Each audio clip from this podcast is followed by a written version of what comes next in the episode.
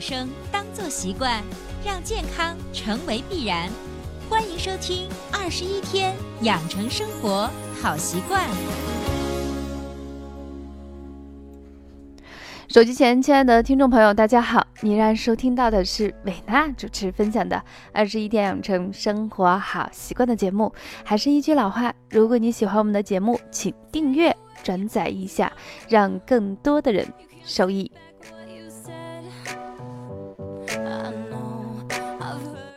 那么，随着天气逐渐的变冷，从南方走到北方，从北方又走到南方，你会发现在这个季节，很多心血管疾病，特别是血脂呀、血栓的病人是越来越多。所以这期节目，维娜想在我们的节目中分享的是，通过日常的一个自查，通过最简单、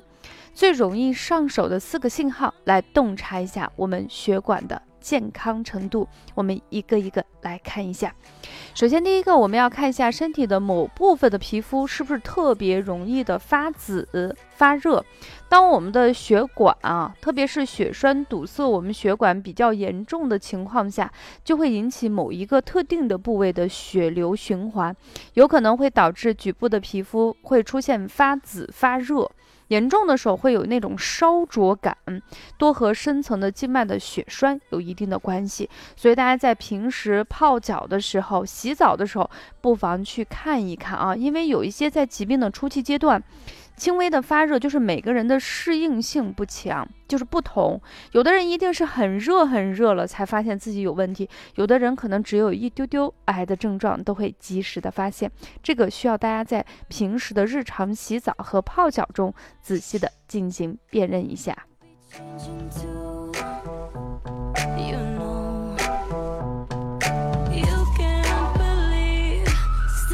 好啦，除了第一种呢，就是我们要看看我们自己身上有没有一些发热、发紫的地方。下来重点观察的就是跟呃手跟脚相关系的，因为是呃四肢的气血循环相对于全身的气血循环来说会更差一些，特别是在秋冬季节，很多呃上了年纪的男同学，或者是一些比较年轻的女生，或者上了年纪的一些女生，她都容易出现一些四肢冰凉的问题。这个凉，因为感官太直觉了，所以会第一时间发现。那么我们今天需要给大家提醒的就是，你不仅仅要感觉到它就是这种凉不凉、热不热，其实还要注意的去观察手跟脚是不是经常出现一些肿胀，还有肢体的麻木或时不时的一个疼痛。那么有的人说呀，那我怎么感觉我的那个腿一直是肿的？你比如说像我的工作啊。我的工作是长期站立，所以站的久了以后就特别容易肿。那是不是这个肿就跟我们的血栓直接有密切的关系呢？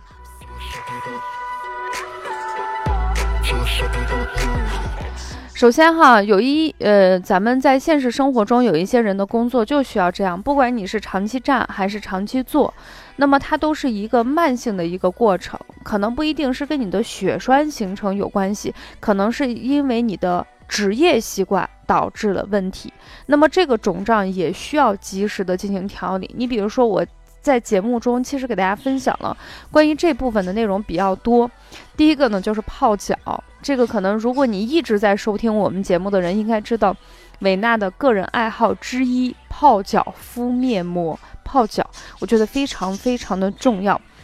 呃，除了这一点呢，就是如果自己不累的情况下，可以把双腿抬高，这样的话，让血液循环尽可能的比较好的回归到一个正常的一个状态。那么除了这个方法呢，其实，在之前的节目中也是建议大家适当的去盘腿去做。呃，节目下方很多人都留言了，就说怎么做，你也没说。其实很简单，你对于初学者来说，散盘、单盘都可以，就是你能盘成什么样，得看你自身的条件。那我个人的柔韧性并不好，从上次给大家介绍完之后的每一天，我几乎都盘二十分钟。我现在的阶段是一个。就是半莲花式的盘坐，也就是一一条腿能抬到另外一条大腿的根部，但是另外一个腿就搬不上了，就达不到那个金刚盘。那么手放在哪里呢？你可以搭在你的双腿上，也可以抄手，就是一个手搭在另外一个手手身手心朝上都可以。这是我们给大家介绍的第二种方法，就是泡脚、抬腿，或者是呃适当的盘盘腿。那么这些呢，通过你这些简单的动作以后，你会发现你的这个肿胀，啊，或者是麻木，或时不时疼。嗯，基本上就可以缓解，而出现这种血栓引起的这种问题，它绝对不是说一个突，就是，绝对不是一个就是你能够预知的一个活动，它基本上是出现在一侧。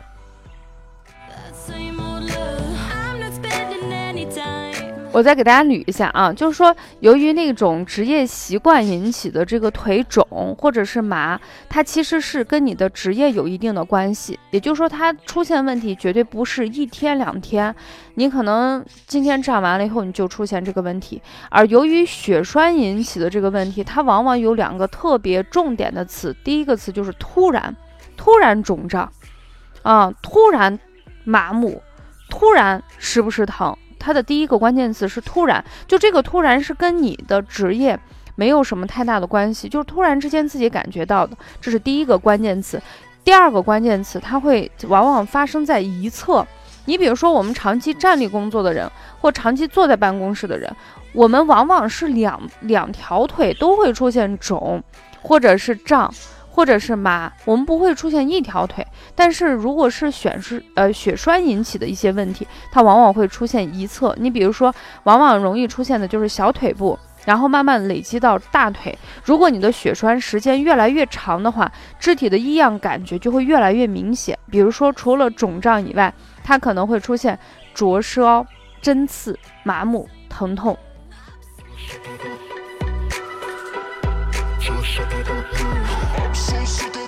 好了，这是我们的第二点，再给大家强调一下：第一，突然；第二是一侧。那么第三个呢？我们看看血栓的一个对我们人体释放出来的小信号，就是经常夜间会不自觉的流口水。那么有的人说呀，太吓人了，我晚上睡觉的时候我也会流口水。呃，我是建议大家不要遇到问题，第一时间就会对号入座。你先稍微的冷静一下，仔细的去观察一下。你要排除你睡觉的时候趴着那里睡，或者是盖的特别厚挤压引起的，或者是偶尔出现的这种问题哈。你不用把它当做一个病态去对待啊。就是大家问遇到问题不要紧张，先冷静，先好好的观察一下。啊，这样的话就比较客观。那我们来看看，由于血栓引起的这种流口水，往往是什么样的症状呢？首先，第一个，它是经常出现这个问题，不是一两天了，甚至是好长时间，几个月了。嗯，往往发生在什么时候？在夜间，自己睡得特别香的时候，突然就会被自己的口水给呛着，甚至是渴醒。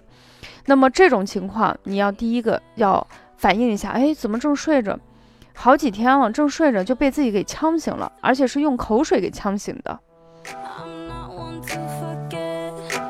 当然，这个流口水的原因比较多。你比如说，人特别累的时候，也容易出现那个流口水。小孩睡得特别香，把脸挤压出来，也会出现一些流口水。甚至有一些上了年纪的人，刚开始戴完假牙以后，他也会不自觉的流口水。那么，这个你一定要仔细的进行一个排查。那么，重点是什么？稍微给大家总结一下，就是我们大家就是传统中睡觉的时候，比如说我右侧右侧卧位去睡觉。我会把我右脸挤着，那正常情况，你的口水是不是就从右边流出来？相反，你睡到左侧的时候，就会从左侧挤压出来。它基本上跟你睡觉的姿势，它是来回进行变化。而由血栓引起的这种流口水，它跟你睡觉的姿势没有任何关系，它几乎是你不管怎么睡，从右边流就是从右边流，从左边流就是从左边流。三，所以它的一个关键词就是总朝一个方向进行流口水。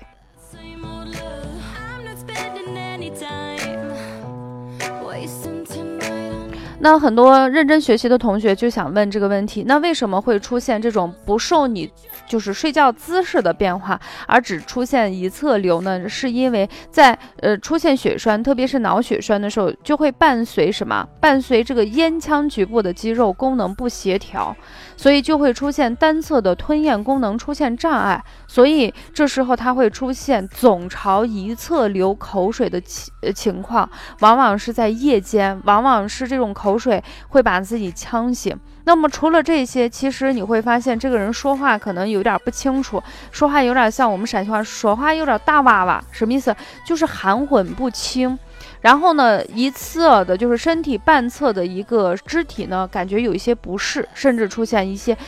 那如果你一旦有了这种比较明显的症状的时候，一定要及时到医院进行就医。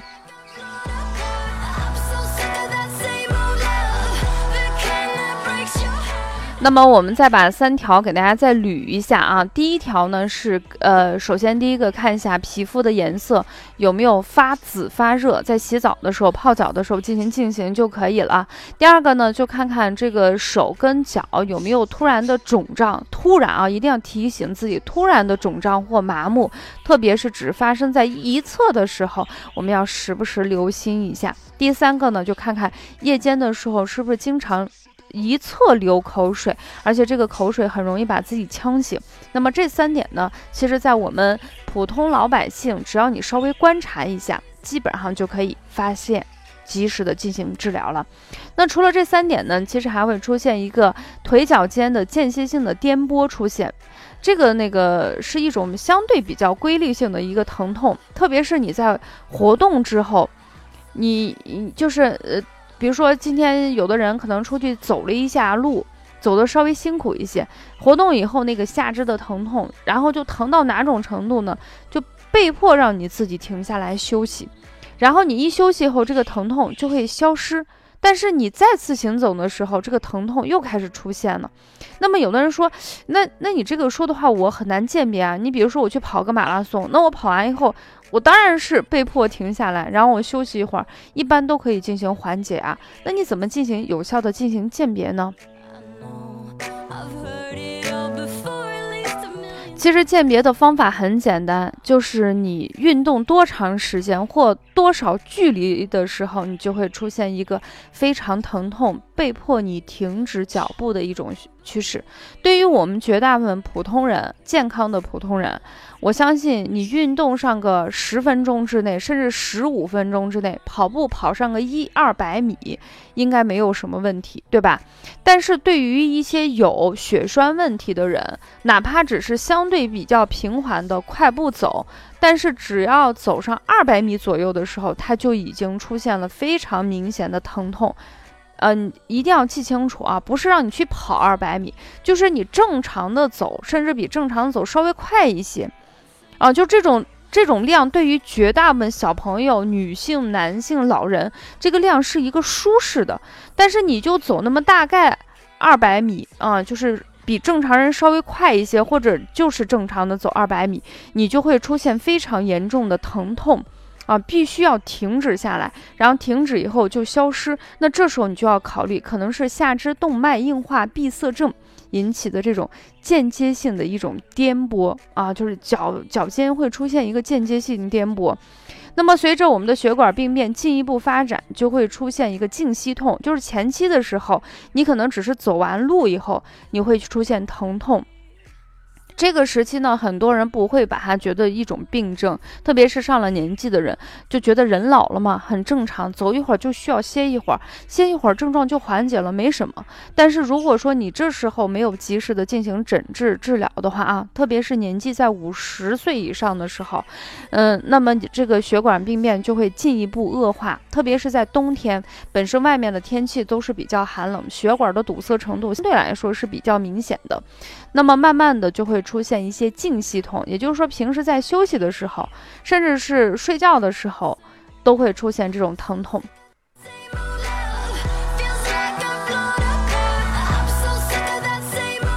当然，有一个注意事项，就是有可能有的人外力拉伤了我们的腿啊，或者是小腿啊、大腿啊。还有包括骨关节的时候，它也会出现静息痛，就是晚上睡觉的时候也会疼，所以我们一定要排除外伤导致的这些问题。然后呢，再看看你平时的血压、血脂的情况怎么样，再看看我们自己的年龄，然后就可以做一个初步的判断。总之一句话，看到问题我们及时发现，但是也不要过度慌张。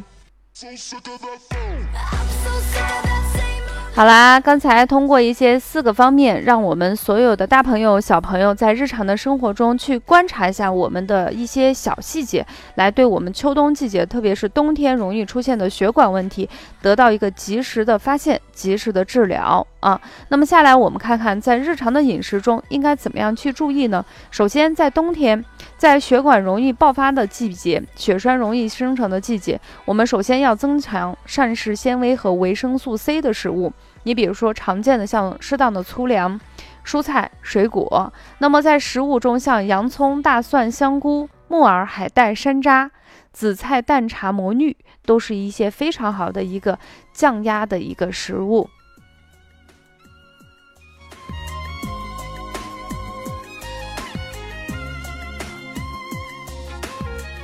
那么我们把其中几个比较重要的，我个人觉得适合于南北方进行食用的一些蔬菜跟水果的营养重点给大家提出的一下。第一个呢，就是大白菜，大白菜里头含有微量的，呃，非常。重要的一个维生素叫做硒，它是心脏不可或缺的微量元素。那么第二个呢是大蒜，可以预防心血管疾病，降低胆固醇的浓度啊，延缓血管的一个硬化，对于心肌收缩的能力，以及预防动脉硬化的一个减少，预防血栓有非常好的作用。当然，唯一一个尴尬的就是我们北方人吃面都会吃蒜。这个口气不太清爽，所以建议大家吃完饭以后半个小时，如果你方便刷牙的话，你刷刷牙；如果不方便刷牙的话，用漱口水儿去漱一漱；如果漱口水都不方便，你可以喝点茶来进行适当的清消我们的口气。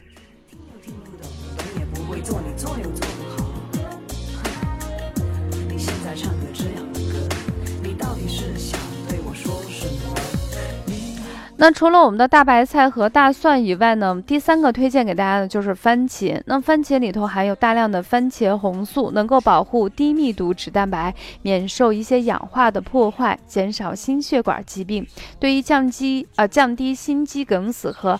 高血脂的发生有非常好的作用。唯一给大家提醒的就是在冬天的时候，并不是我们西红柿上市的正常季节，大部分都是一些大棚的一些蔬菜跟水果。如果你觉得不放心这个食物，你可以等到第二年春天去吃，因为，嗯，就是我们的食材的选择还是非常非常的丰富，大家不用纠结，就是说这个东西老师推荐了，可能在我们的城市或者是在这个季节，并不是一个特别容易找到一个时令的，你可以用其他的食物进行代替，这个都是非常可以的。